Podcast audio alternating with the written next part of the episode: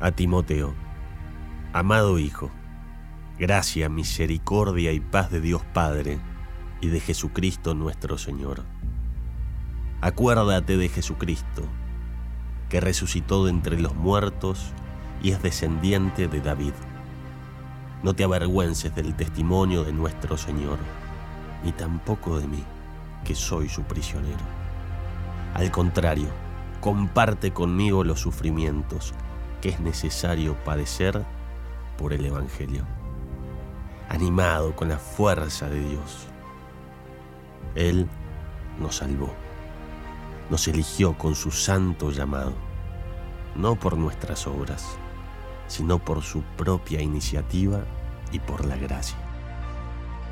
Esta es la buena noticia que yo predico, por la cual sufro y estoy encadenado como el malhechor pero la palabra de Dios no está encadenada, porque yo ya estoy a punto de ser sacrificado y el momento de mi partida se aproxima. He peleado hasta el fin el buen combate. Concluí mi carrera. Conservé la fe.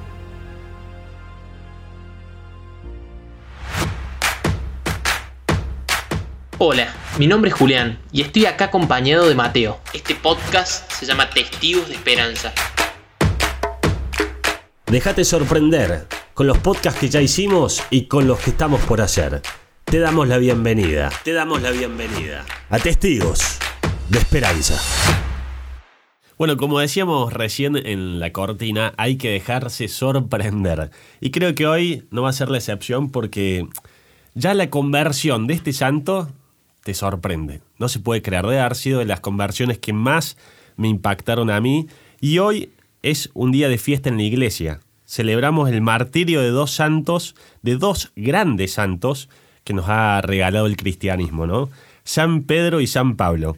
La tradición nos dice que fueron mártires en Roma el mismo día y consideramos que son, recién hablando, las columnas de la iglesia como ya el otro día habíamos regalado el 2x1 y dijimos, che, hoy no podemos regalar de vuelta un 2x1, no, no podemos ser tan generosos. Tan generosos no vamos a ser, así que tuvimos que elegir uno y hoy es el turno de San Pablo. San Pablo, que la verdad es un gran santo, cuando estudiábamos recién un poco, veíamos que dentro de sus cuatro viajes que él hizo, superó los 7.000 kilómetros. Y en esa época no existían ni los aviones ni los autos, lo hizo gran parte caminando, ¿no? Y no solamente eso, sino que él escribió más de la mitad de todo el Nuevo Testamento con sus cartas, ¿no? 13 cartas, que más tarde terminarían siendo la palabra de Dios. O sea, la importancia que él tiene, que lo que él escribió es palabra de Dios. Así que bueno, para eso trajimos a dos viejos conocidos. Tenemos a la community manager de Testigos de Esperanza y a uno de los pioneros también que nos acompañó al principio, Hoy nos acompaña Franca y Agustín. ¿Cómo andan chicos? Hola chicos, ¿cómo están? La verdad que como introdujeron a San Pablo, es un gigante de la fe, es uno de los santos más importantes de la iglesia y uno de los más conocidos, ¿no? Y la verdad que todos lo tenemos allá arriba, pero hoy los invito a que lo acerquemos a nosotros, que sea un santo cercano, porque tiene mucho más para ofrecernos de lo que nos podemos imaginar y también podemos sentirnos muy identificados con él, aunque no lo crean. Así es. Como dijo Fran, creo que San Pablo tiene mucho para decirnos y bueno, les agradezco la invitación que pienso que San Pablo tiene mucho para, para enseñarnos hoy. Así que bueno, ahí agarren el papel, agarren el lápiz virome, que va a haber muchos datos y creo que los chicos nos traen un montón de contenido para compartirles. Bueno, vamos a los inicios de San Pablo, mejor dicho, Saulo, que así se llamó originalmente. Él nace en Tarso en el año 10 después de Cristo y pertenecía a una rama de judíos ortodoxos. Esto quiere decir que eran muy observantes de su ley, era su religión y ellos eran celosos de eso y lo protegían, estaban dispuestos a matar, ¿no? Eran los famosos fariseos, a lo que Jesús tanto pone en evidencia en, en los evangelios, ¿no? Y de esta manera se cría Pablo, bajo esta doctrina.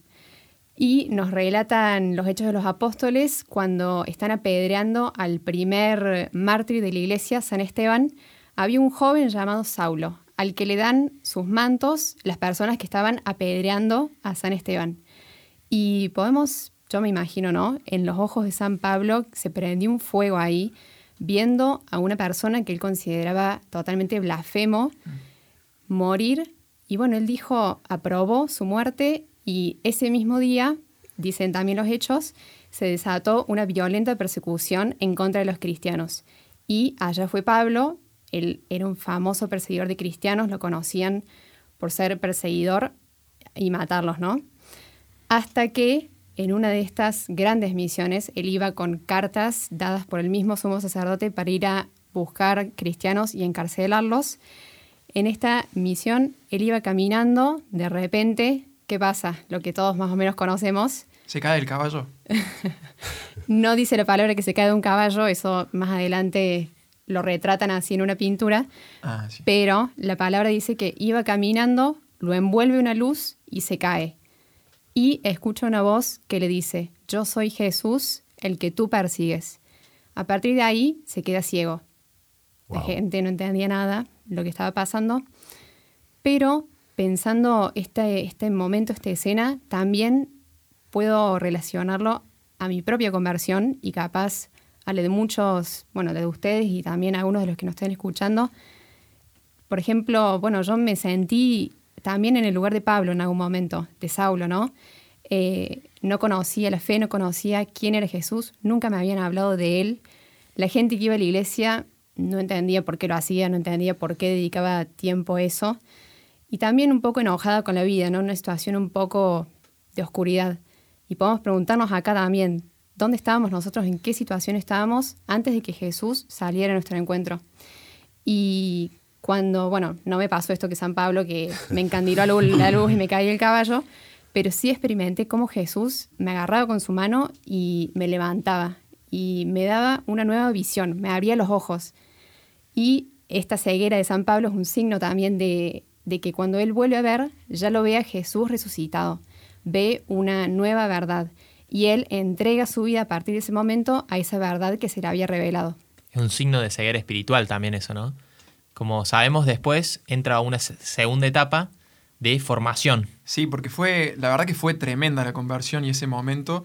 Imagínate lo que debe haber sido para él procesar eso, escuchar una voz y la voz de Jesús que él estaba persiguiendo y se retira San Pablo. Algunos dicen al desierto, otros dicen al monte Sinaí, que fue donde Dios dio los diez mandamientos a Moisés.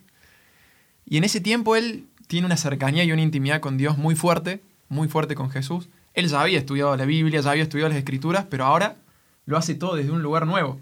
Empieza a entender el Antiguo Testamento como desde la luz de Jesús.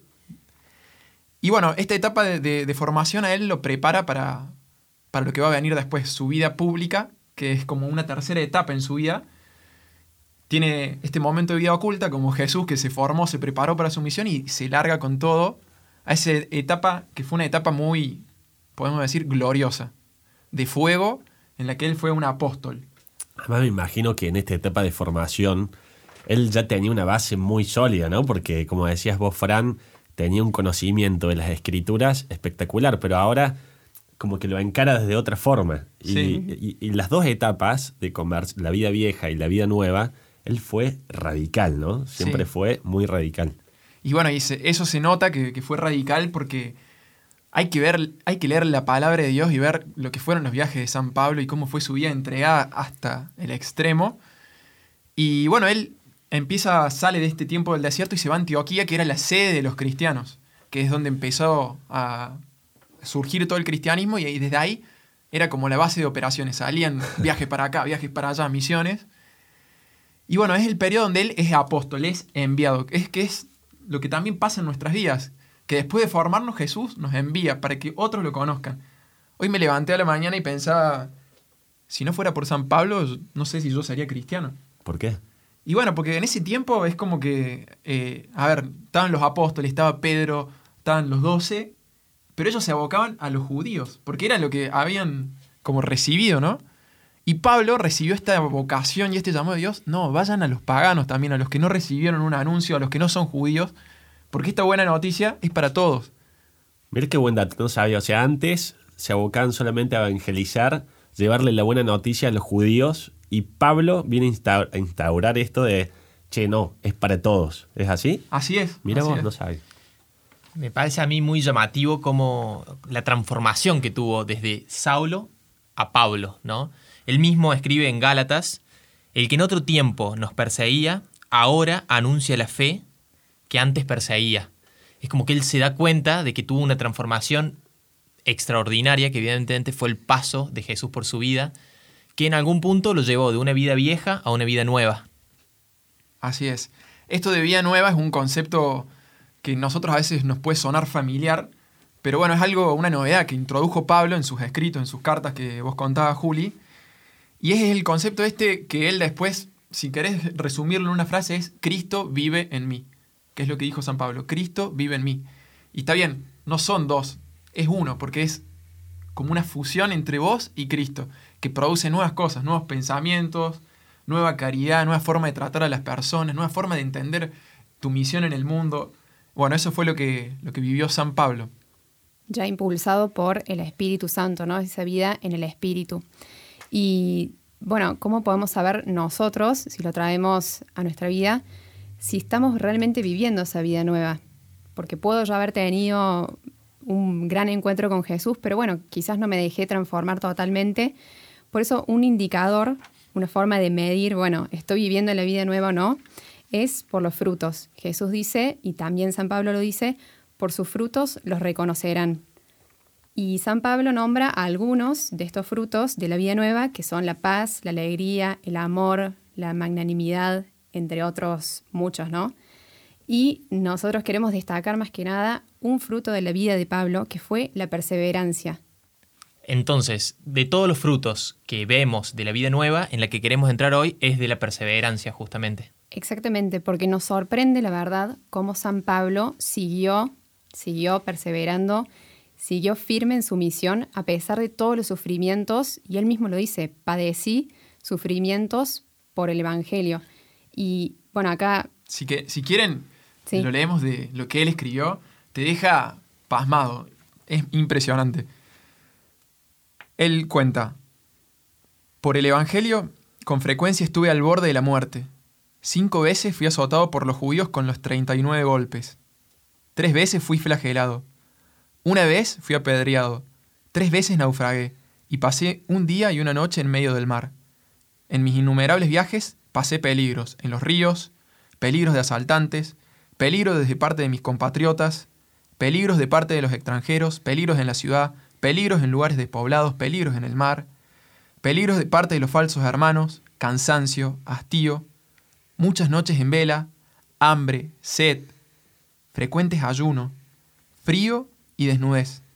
Y dejando todo esto de lado están, entre otras cosas, mi preocupación cotidiana, el cuidado de las iglesias.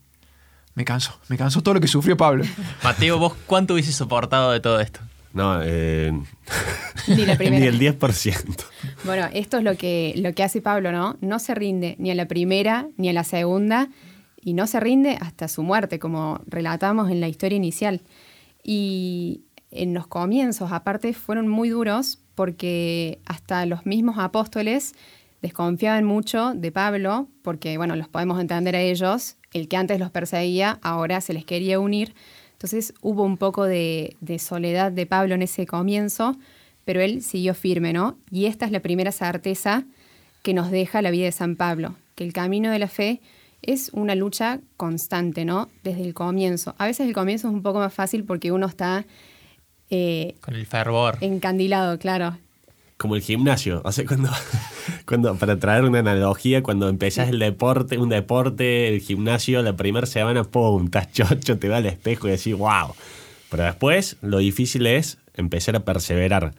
¿Y qué pasa? Que vos, después, el porqué del gimnasio, que es que te querés ver bien, que querés bajar de peso, que querés estar saludable, levantar un mueble y que no te dé un tirón, es superior al esfuerzo que implica ir al gimnasio. Entonces eso es lo que te motiva.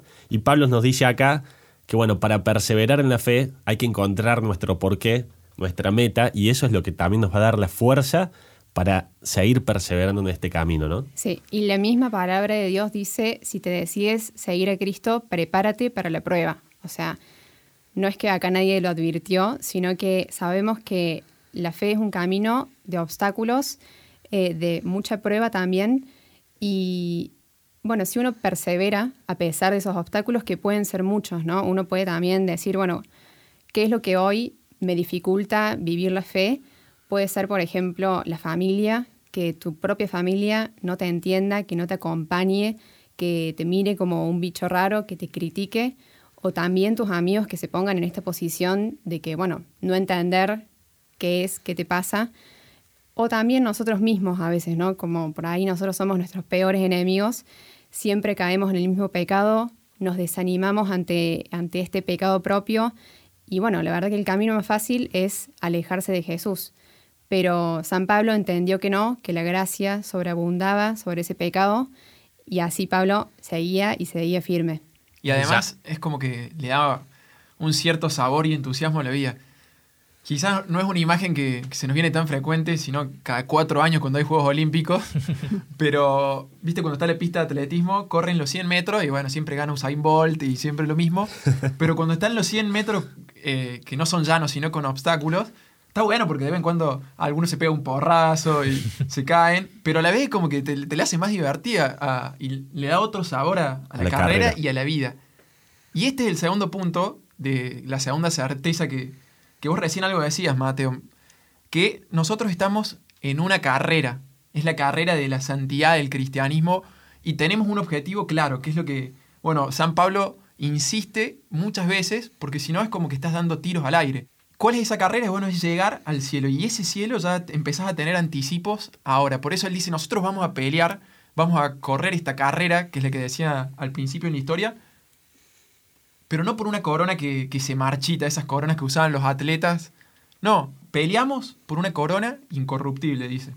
Pienso que importante es tener claro la meta, ¿no? Porque yo puedo correr sin rumbo hacia ningún lado, pero si yo no tengo en vista hacia dónde voy, que en este caso, en el caso de Pablo, y es el llamado de nosotros también, hacia la santidad, es como que corro sin sentido, es como me canso sin ningún motivo, y por eso es que termino dejando. Si yo no tengo claro hacia dónde voy, es como que no, tengo, no tiene rumbo mi vida, no tiene rumbo mi objetivo hacia dónde estoy yendo. Totalmente, es como en cualquier aspecto de nuestras vidas, eh, si estudias administración lo vas a entender bien, cualquier planificación primero tienes que saber el objetivo, la meta. Y creo que hay que, como cristianos, hay que encontrar esa meta, conocerla y ver todos los beneficios que tenemos, o sea, el cielo, empezar a enamorarnos del cielo.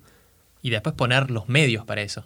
Sí, totalmente. Y pienso ahí que está bueno justamente esto, que ustedes nos puedan decir como puntos claves para poder perseverar. El otro día, en el último capítulo, vimos la vida de Carlo Acutis y él nos regaló un kit para alcanzar la santidad. Creo que estaría bueno a ver. Podríamos llamarlo herramientas para perseverar. Herramientas, puntos claves para crecer en esta virtud que es la perseverancia. Por San Pablo, entonces podemos decir dos palabras. Van a sonar medio en el aire ahora, pero vamos a intentar entrar en ellas. Amor y comunidad. Vamos con la primera, con, el, con amor. ¿Por qué el amor es, es una herramienta para, para la perseverancia? Porque la perseverancia es, ante todo, una gracia y un don. A mí a veces me viene los momentos que escucho la palabra perseverancia y me suena cansancio, esfuerzo personal mío. Pero la verdad que es, ante todo, es gracia de Dios, es algo que tenemos que recibir de Dios porque nadie persevera por sus propias fuerzas. A mí me ha pasado un montón de veces que digo, cuando estoy bien, me creo, no sé, súper poderoso, que puedo con todo, que vamos, quiero ser santo. Y cuando estoy en momentos de bajón, más triste o lo que sea, digo, uy, o sea, no puedo, no puedo, no tengo ganas, no quiero rezar. Y digo, ahí me doy cuenta, esto no es solamente mío, es un don que viene de Dios. Y es, hay que darse cuenta de esto, es como dice la frase esa, rezar como si todo dependiera, dependiera de Dios, pero trabajar como si todo dependiera de nosotros. 100% Jesús, 100% nosotros. Y por eso hay, hay un don que, bueno, que es el, el, que pedimos en la oración. Que ese don es el, el amor puede pasar en estos ejemplos que yo daba de los obstáculos para la perseverancia. Por ejemplo, bueno, nuestra familia que no nos acompaña. Es realmente difícil. Vivís en un lugar donde vivís la fe solo, ¿no? Pero si tenemos esta certeza de que Jesús está con nosotros en nuestra casa, en todo momento, aunque nuestra familia no nos hable de Él, aunque no podamos compartirlo con ellos, bueno, Jesús no se queda en la puerta afuera cuando vos entrás, ya está, no está más Jesús presente. Sino que está ahí constantemente y eso es la gracia, es el regalo de la fe y de la perseverancia. Sí, totalmente, como dice Fran. Esa es, esa es la, la gracia, la vida nueva que hablábamos antes, es el amor de Dios, es la certeza que Pablo tenía, un amor de alguien incondicional que nunca te va a dejar solo, pase lo que pase. La pedagogía de San Pablo está totalmente ligada al amor, ¿no? Yo si no tengo amor, no soy nada. Entonces, eh, por eso es que es tan importante para poder seguirlo a Jesús. Sí. Y él dijo, ¿quién podrá separarnos del amor de Cristo? Él tenía, estaba seguro, pero con una certeza muy grande, de que no había nada, nada que lo pueda separar de, del amor de Cristo. Bueno, entonces ya vimos que el primer punto es el amor para crecer en perseverancia. Y dijeron el segundo que era la comunidad. Sí, sí, sí. Exactamente, la perseverancia de Pablo eh, no es solo fruto del gran amor y el amor gratuito de Jesús, sino que también es fruto de la comunidad. No es que, bueno, por ahí nos imaginamos a San Pablo como un ermitaño que vivía solo, rezando, escribiendo cartas, pero la verdad es que no. Él nunca hizo un viaje solo, por ejemplo, siempre iba acompañado de alguien y, y él iba formando pequeñas comunidades. En ese tiempo era muy común cuando uno iba a una ciudad, se metía en una sinagoga o en una casa de familia a predicar. Y en cada lugar donde Pablo predicaba, él formaba estas pequeñas comunidades que él después acompañaba con sus cartas, con su guía. No las dejaba solos nunca, sino que él, bueno, a partir de, de las debilidades propias de esa comunidad, por su contexto, por su historia, él las acompañaba, siempre guiándolos, obviamente siempre desde la doctrina de, Jesús, ¿no? Y mm, para hoy nosotros también es clave, y esto creo que todos los que estamos acá lo vivimos en carne propia, como una comunidad, como un grupo de amigos es un pilar en la fe y muchas veces, bueno, puede costar un poco encontrarlo, pero es en parte también gracia y es un pedido que cada uno tiene que también hacerle a Jesús. Si se encuentra por ahí un poco colgado, que no tiene una comunidad, pero la quiere, bueno, es un regalo de Jesús. Y la verdad, bueno, no sé cuántos años ya de este encuentro con Jesús, personalmente digo, ¿no? Y en todo momento, eh, año a año, siempre fueron los amigos, siempre fue la, la gran comunidad y también la pequeña de los amigos los que me mantuvieron firme, ¿no? A veces uno está un poco débil, pero bueno, siempre hay uno que te tira una mano ahí. Sí, totalmente. Nos pasó con este apostolado, eh, que bueno, somos todos los conocemos por la comunidad a la que pertenecemos, pero muchos tampoco éramos amigos de toda la vida. Y bueno, cómo se nota que cuando Jesús es el centro va impulsando y un apostolado que a lo mejor hubiera durado poco, creo que gracias a Jesús y esta unión en Cristo todavía seguimos y, y yo lo disfruto muchísimo y creo que, que es el gusto ese que decís vos, a- que le da a, a todo, es como la sal que le pone a este mundo. Así que, bueno, le queríamos dar una invitación, habíamos estado pensando con Julián, que estaría bueno agradecer a esa persona que nos acercó, ¿no? Esa persona que nos presentó la vida nueva. No solamente a la que nos acercó, sino también al que hoy nos ayuda a perseverar, ¿no? Así que como propuesta, lo que habíamos pensado es mandarle un mensaje a esa persona, rezar esta semana por él.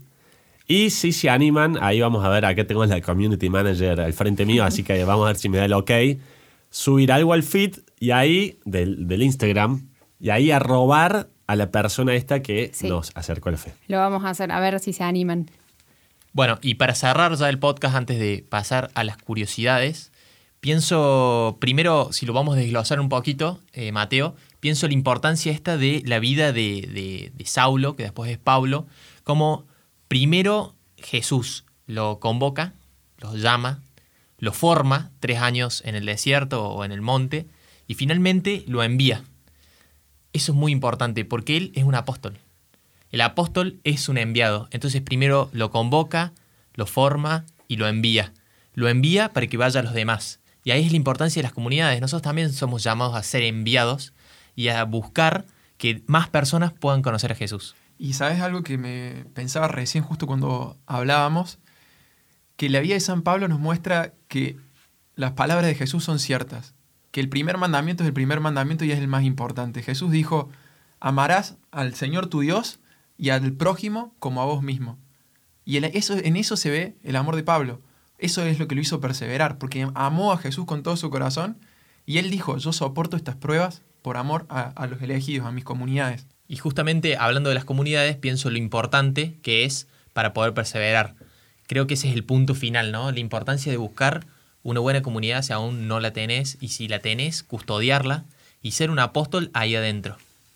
Sí, bueno, así que la verdad que con Pablo podremos tener muchísimos podcasts, porque bueno, escribió más de la mitad de los libros del Nuevo Testamento, así que imagínense la cantidad de material que podríamos usar y, todo lo que nos va enseñando. Pero bueno, tuvimos que elegir un, un poco, seleccionar la información. Llegamos al fin de este podcast, espero que lo hayan disfrutado, pero no se vayan todavía porque quedan los datos curiosos. Como nos decía Franca, su nombre originario fue Saulo. Después de su conversión, pasó a ser Pablo. Saulo significaba grande, Pablo significaba pequeño. La palabra de Dios nos cuenta que Pablo, aparte de ser un hombre muy formado y culto, tenía un oficio manual. Armaba tiendas de campaña, o sea, lo que podríamos llamar carpas. El libro de los Hechos de los Apóstoles, en el capítulo 17, nos cuenta de un discurso de Pablo a los atenienses en Grecia. Es considerado una obra maestra de oratoria y de predicación. Llamativamente ese día hubo pocas conversiones. Nos muestra esto que la conversión no es obra de la elocuencia humana, sino de Dios. Fue juzgado y condenado a muerte en Roma. Por su condición de ciudadano romano, no podía ser juzgado y condenado en Jerusalén. Apeló al César y terminó siendo decapitado y muriendo como mártir en la capital del imperio.